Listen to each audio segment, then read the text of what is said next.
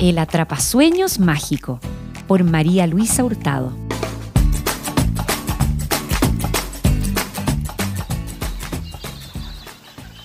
Verena, Olaya, Paula e Inés eran cuatro hadas mágicas que vivían en un bosque encantado.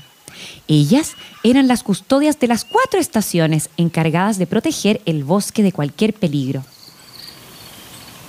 Una noche Verena, helada del verano, quien se pasaba el día tomando sol en las copas de los árboles, soñó con un malvado brujo de capa larga, pelos en la barbilla, cuernos de carnero y orejas puntiagudas que le dijo, La próxima luna llena le robaré el color a las flores y el bosque quedará negro y sombrío para siempre.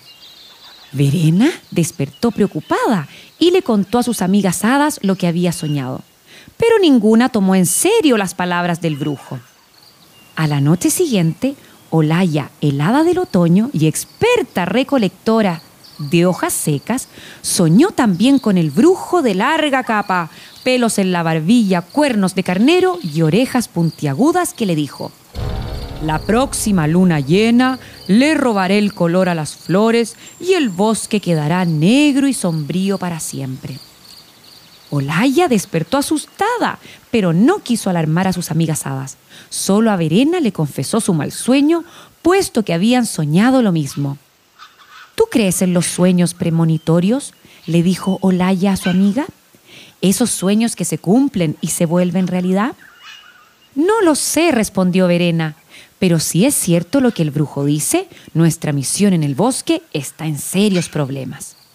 La tercera noche Paula, helada de la primavera, quien iba siempre muy perfumada y vestida de mil colores, soñó con el mismo brujo de larga capa, pelos en la barbilla, cuernos de carnero y orejas puntiagudas que le dijo, la próxima luna llena le robaré el color a las flores y el bosque quedará negro y sombrío para siempre.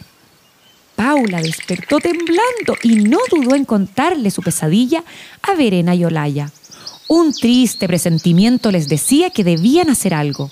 Si el brujo quería robarles el color a las flores y los árboles, ellas debían evitarlo. Decidieron advertir a Inés, el hada del invierno, quien adoraba jugar con la escarcha y las gotas de rocío. Cuando las hadas le hablaron de la amenaza del brujo, ella respondió, los sueños son una ilusión y una fantasía. Nada de lo que ahí sucede se volverá realidad. Sin embargo, la cuarta noche, Inés soñó con el mismo brujo de larga capa, pelos en la barbilla, cuernos de carnero y orejas puntiagudas, quien le dijo, la próxima luna llena le robaré el color a las flores y el bosque quedará negro y sombrío para siempre. Inés despertó estremecida. No podía ser cierto que las cuatro hadas soñaran lo mismo. Atemorizadas por ver cumplida la amenaza del brujo, se reunieron en el claro del bosque para encontrar la forma de capturarlo. ¿Será posible atrapar a alguien en sueños? preguntó Verena. Hasta lo que sé, los sueños no se controlan, simplemente suceden, replicó Inés. Pero si no lo intentamos, nunca lo sabremos, dijo Paula. No quiero ni pensar cómo sería este lugar todo oscuro y negro. ¿Y si hacemos un atrapasueños para capturarlo? Sugirió Laia de pronto. Y las cuatro hadas les pareció una idea genial. Verena, Olaya, Paula e Inés se pusieron manos a la obra fabricando un magnífico atrapasueños, bordado con hilos celestes, lilas y amarillos, decorado con cintas azulinas y unas delicadas plumas blancas que encontraron sobre la hierba. Las haditas cosieron y bordaron sin descanso hasta tener el atrapasueños más hermoso del mundo.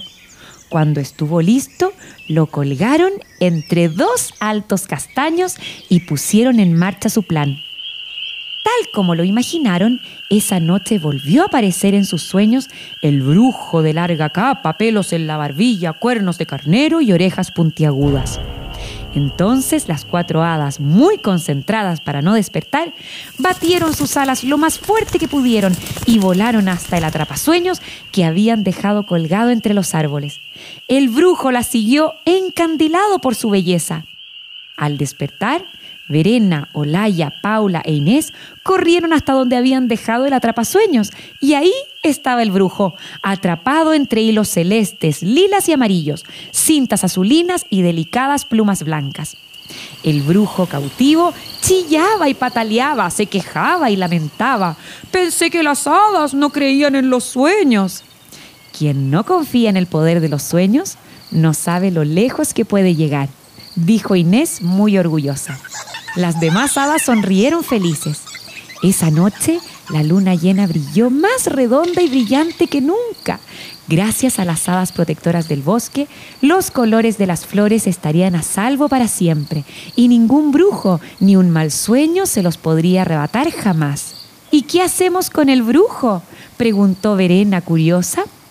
Paula propuso quitarle la capa, cortarle los pelos de la barbilla, limarle los cuernos y lavarle las orejas.